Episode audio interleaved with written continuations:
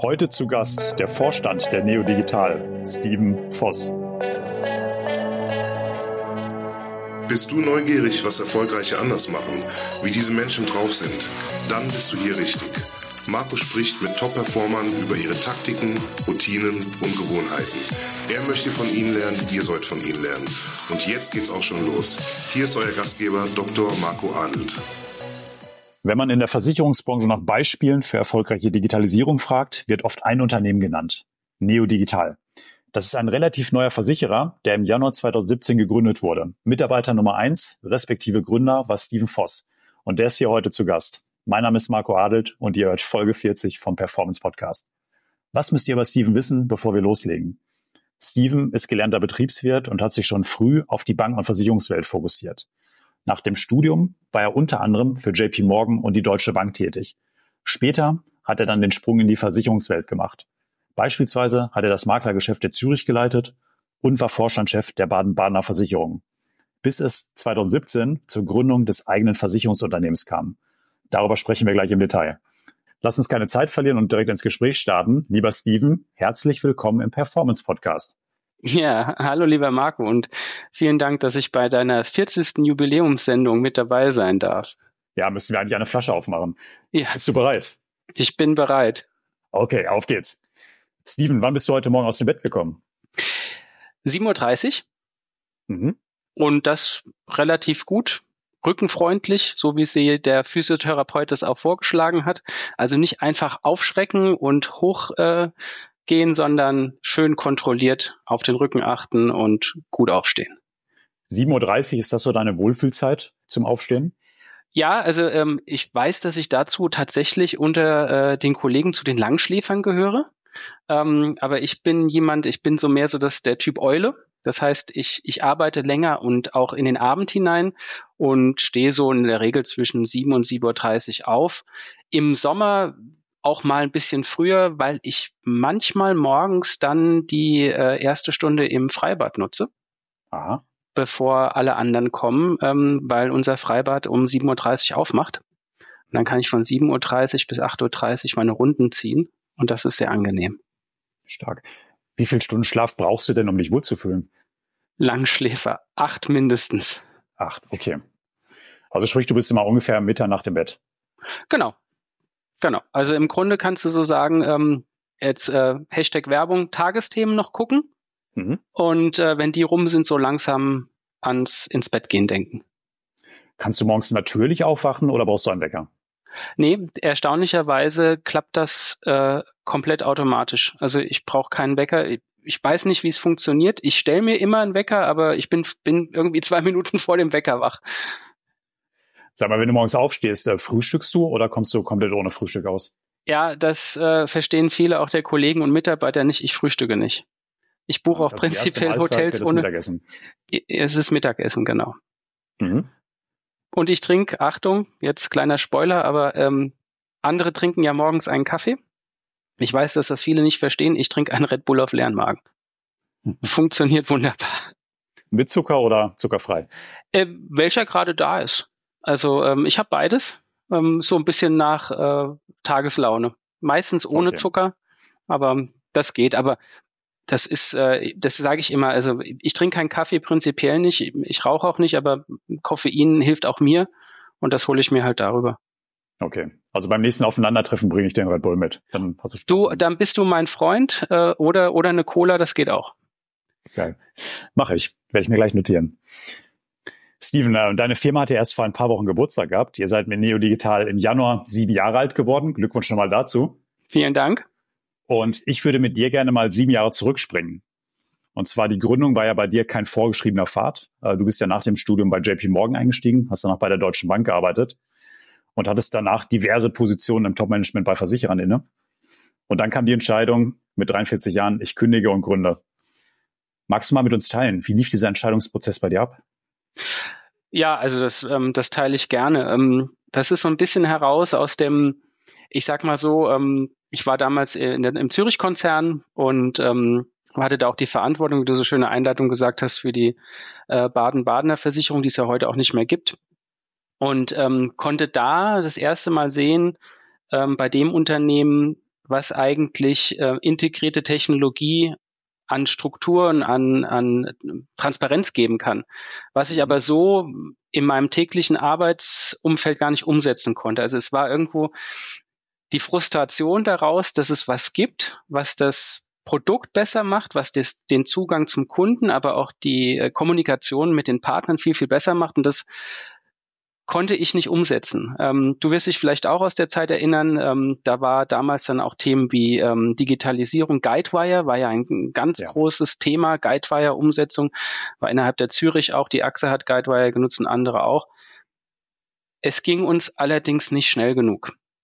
Und ähm, das war so ein bisschen der Nukleus heraus, wo, wo auch ich dann gesagt habe, also jetzt darauf warten, dass das umgesetzt wird, drei, vier Jahre mit ungewissem Ausgang. Ähm, und äh, dazu muss ich auch eins sagen, fairerweise, es war auch zu dem Zeitpunkt, wo innerhalb der Zürich diskutiert wurde, was ist denn die Zukunft der Baden-Badener im Saarland? Und dort hatte man auch keine Zukunft gesehen, das muss man ja auch ganz klar sagen. Also auch zwei Sachen, mir ging es nicht schnell genug und ähm, das Schnellboot, das ich hatte, war im Grunde, dem ging gerade der Sprit aus. Also das lief wunderbar, nur der Sprit ging aus und da war halt dann die Entscheidung zu sagen, okay, reden wir erstmal mit der Zürich, ob es eine Möglichkeit gibt, das irgendwie zu retten. Dort hatte man damals andere strategische Pläne und dann habe ich dann einfach gesagt, also dann, dann, muss ich ganz ehrlich sein, dann funktioniert das so nicht, weil ich einfach daran glaube, dass man ähm, viel mehr, viel, viel mehr digitalisieren muss, als das gerade momentan der Fall war. Und da muss man wirklich dran denken, das ist jetzt sieben, acht Jahre her. Also es ist ja, kommt ja eigentlich von vor zehn Jahren, wenn man ganz fair ist.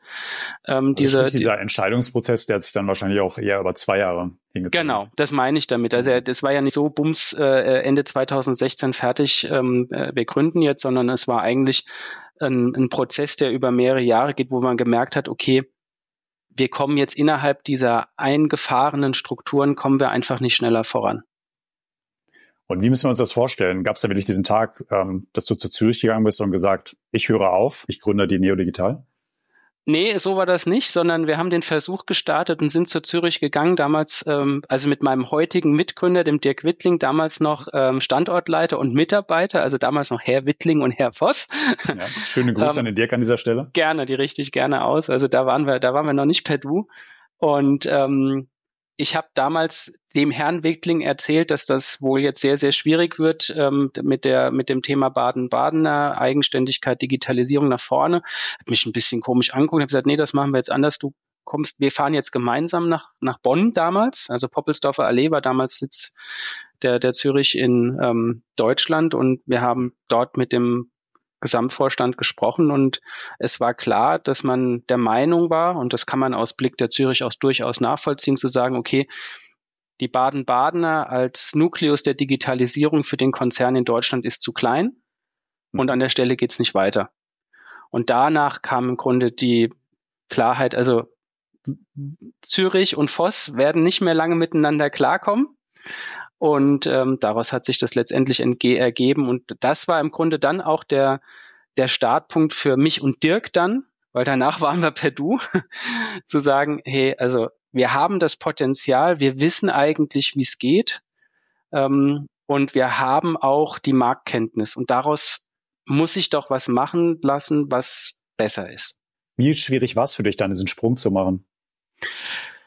Du, gar nicht schwierig.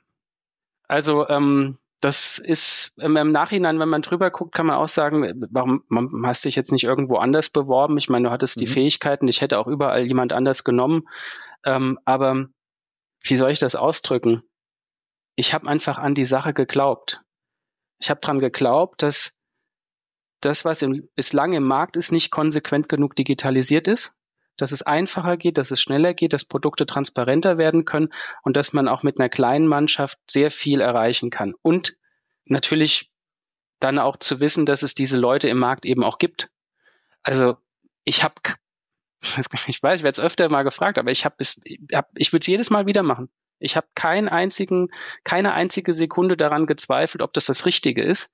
Und du kannst dir sicherlich vorstellen, auch du hast Eltern, ich habe die auch. Also ich hatte manches hitziges Gespräch mit meinem Vater, der sein ganzes Leben lang äh, in Konzernen unterwegs war, der gesagt hat, ähm, das, tu, warum tust du dir das Risiko an? Und ich habe dann immer gesagt, Papa, ganz ehrlich, das da ist, ich sehe kein Risiko. Weil ich sehe ganz genau, dass das so, es muss so passieren. Und wenn wir es nicht machen, macht es ein anderer. Also wo, wo, ist, wo ist da das Risiko? Und der Plan ist ja auch aufgegangen, wenn man heute sieben Jahre später auf das Unternehmen schaut. Ihr seid ein sehr erfolgreicher Player mit über 100 Mitarbeitern und ähm, wirklich eine ganz tolle Story. Wenn wir jetzt nochmal in diese Entscheidung reinzoomen, äh, wie triffst du denn grundsätzliche Entscheidungen? Bist du jemand, der das ganz alleine mit sich ausmacht oder bist du eher jemand, der ganz viele Personen erstmal um Rat fragt? Ähm, also ich bin nicht der, der im, im stillen Kämmerlein das alleine macht. Ähm, das ist schon immer, ist immer schon Team gewesen, ist immer schon auch nochmal Rücksprache. Also klar, am Anfang ähm, auch ganz klar mit Dirk, ähm, weil, weil Dirk ist sozusagen so die, ich, ich bin mehr der Mensch nach außen, Dirk ist mehr so der für, für Operations, Technologie, IT, Finance. Ähm, also für mich unheimlich wichtig, weil wir uns ergänzen. Also wir verstehen uns auch sehr, sehr gut. Ähm, ich habe ich hab ja auch mal in, in Operations und, und IT auch gearbeitet, bin, komm, bin aber mehr der Mann für draußen. Dirk hat aber auch mal im Vertrieb gearbeitet. Also wir haben eine unheimlich gute gemeinsame Schnittmenge, ohne dass wir uns gegenseitig ins Handwerk furchen. Allerdings, äh, und das ist ähm, auch ganz klar, ähm, ich habe natürlich auch meine Kontakte im Markt gefragt und habe gesagt, pass mal auf, wir hätten das und das vor. Mhm. Wie würdet ihr das denn finden? Wenn das so wäre. Also die ein, den ein oder anderen Geschäftsführer, Geschäftsführerin von Pools im deutschen Markt, die haben wir natürlich gefragt. Äh, andere Leute, die ich aus dem Markt kenne. Also ich habe schon so ein Sounding Board habe ich schon gehabt. Und ich sage, komm, wie, wie wäre das denn? Weil ähm, ich, ich halte nicht so viel davon, dass man so eine, das ist ja schon eine weitreichende Entscheidung so komplett unreflektiert fällt. Sprich, du gehst dann gezielt aber auf Personen zu, die du sehr schätzt.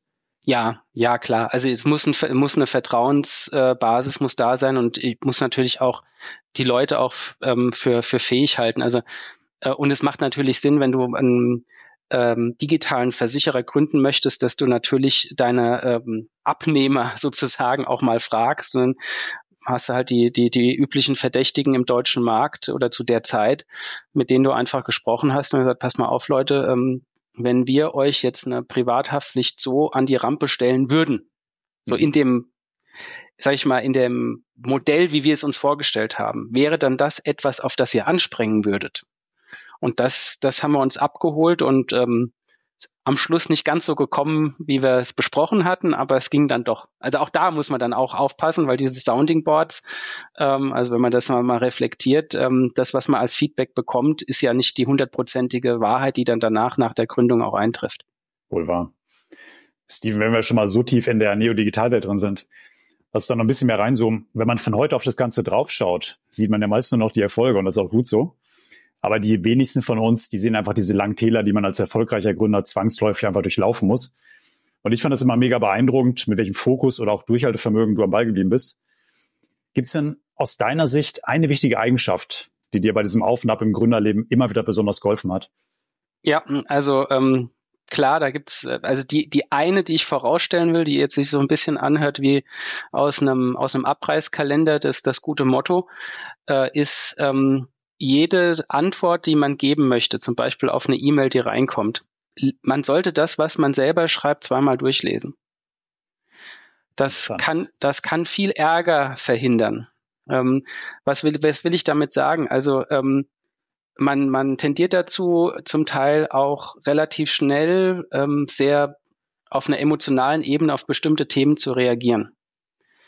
Und ähm, ich habe gelernt, und das ist ja nichts, was man von äh, Tag eins kann, ich habe einfach gelernt, ähm, A, mir das nochmal zu überlegen, was ich da jetzt eigentlich tatsächlich nach außen kommuniziere, schreibe, telefoniere, anrufe.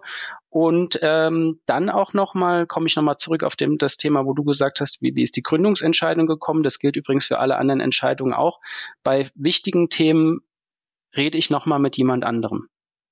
Also das mache ich dann schon. Ähm, ich bin also unheimlich engen Kontakt natürlich mit Dirk und wenn jetzt irgendwas reinkommt, was jetzt von einer gewissen Relevanz ist, dann sage ich, melde ich mich beim Dirk und sage Dirk, pass mal auf, ähm, das und das ist gerade reingekommen.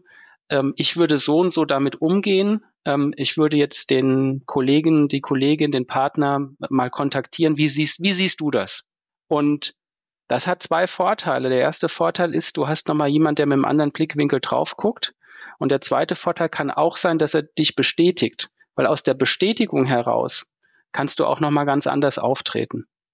Das finde ich auch ganz, ganz wichtig zu wissen, dass man Rückendeckung hat. Und das ist unabhängig davon, ob man Vorstand ist oder, oder Angestellter. Das macht überhaupt keinen Unterschied. Ähm, wir haben jetzt über diese sieben Jahre Neodigital insbesondere gesprochen, aber du bist ja deutlich länger schon im Berufsleben, ähm, mehr als 25 Jahre mittlerweile.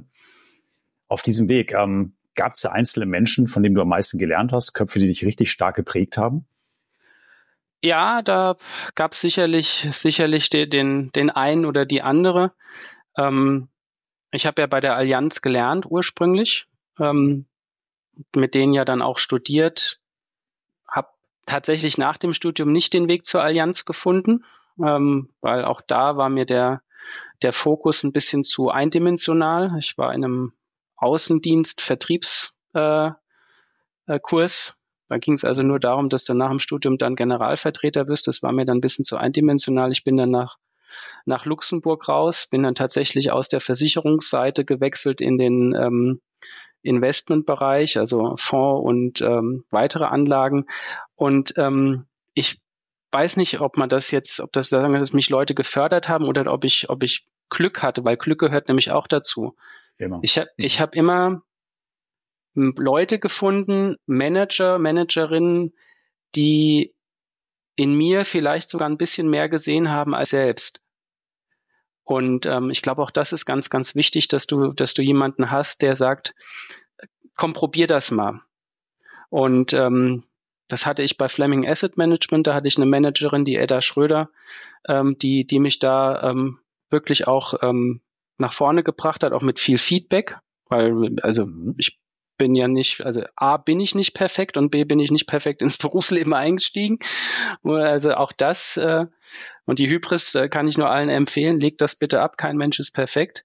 Ähm, bin dann von, von damals äh, zur Deutschen Bank gewechselt, in Deutsche Bankkonzern, da auch wieder das Glück gehabt, dass ich in Luxemburg eine Vertriebschefin ähm, ge, getroffen habe, äh, die Doris, die auch wieder gesehen hat, dass da mehr drin steckt als ein bisschen Marketing.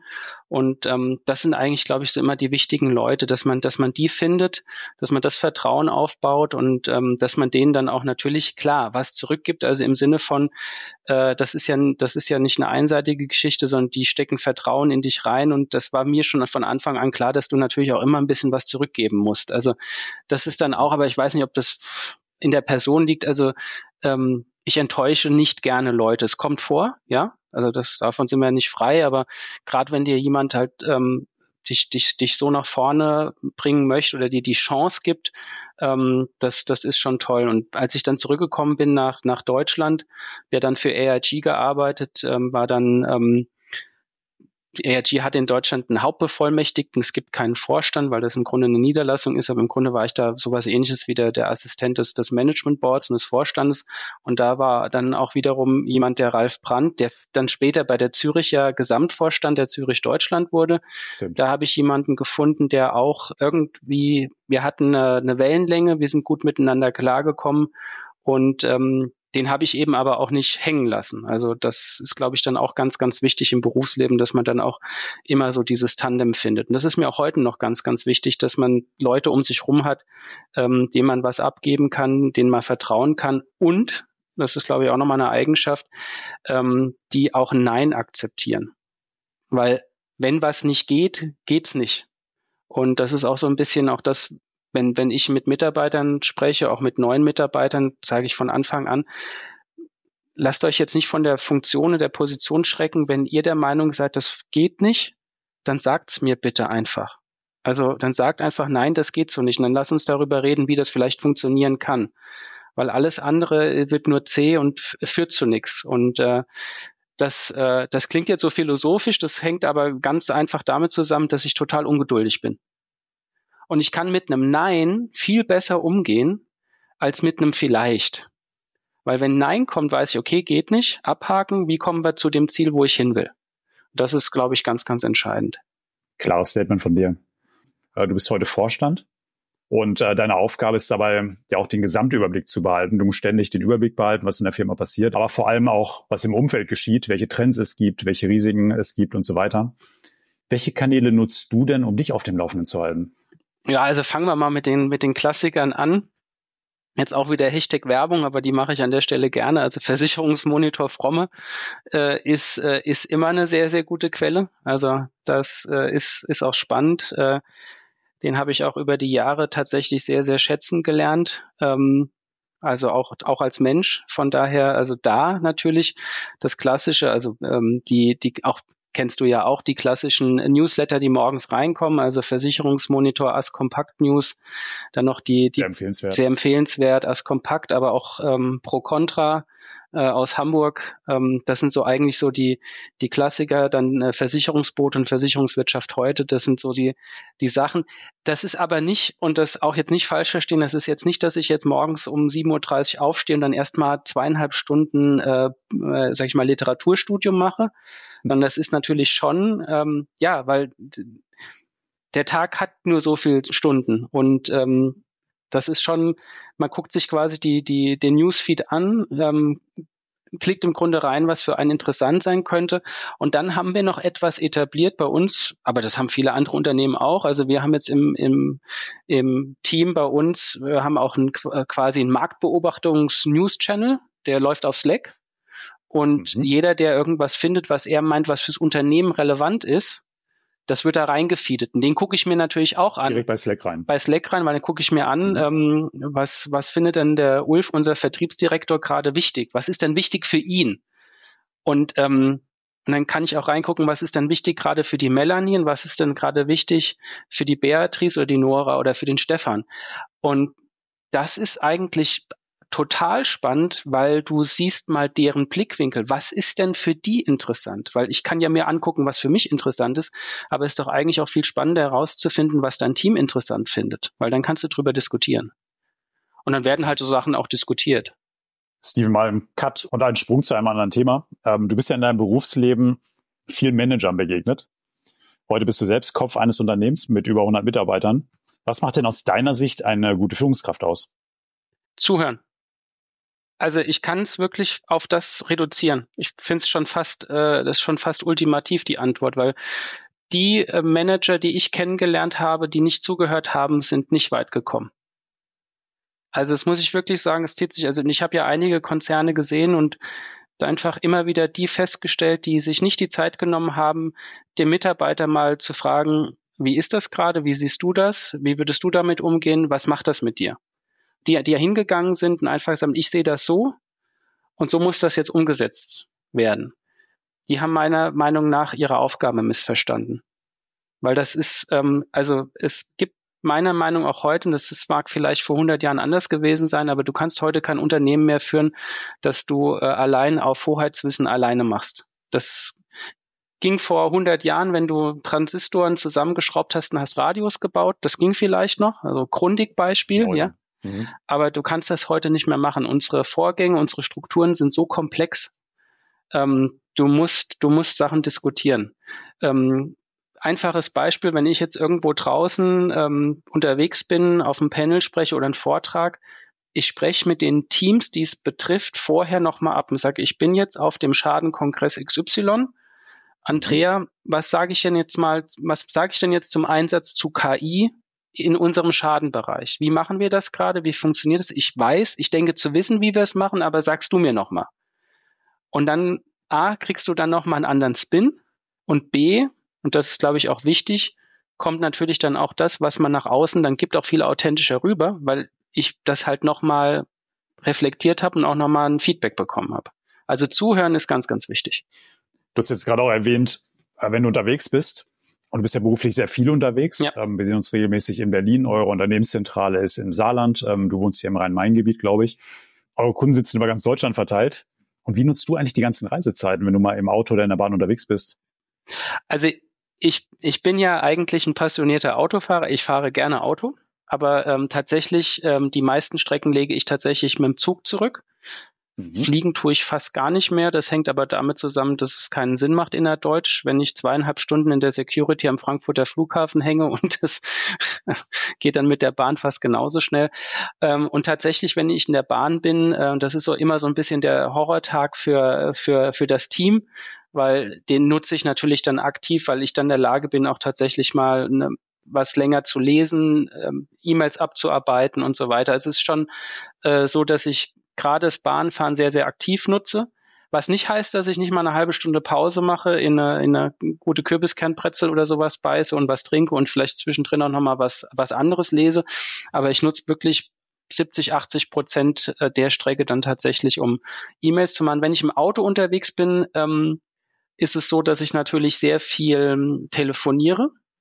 Ähm, ich lege mir also sehr viele Sachen zum einen mal ähm, Mitarbeiter-Update-Gespräch, auch mal mit, mit äh, Vertriebspartnern und Partnern, zum Beispiel mit dir, wenn du dich erinnerst.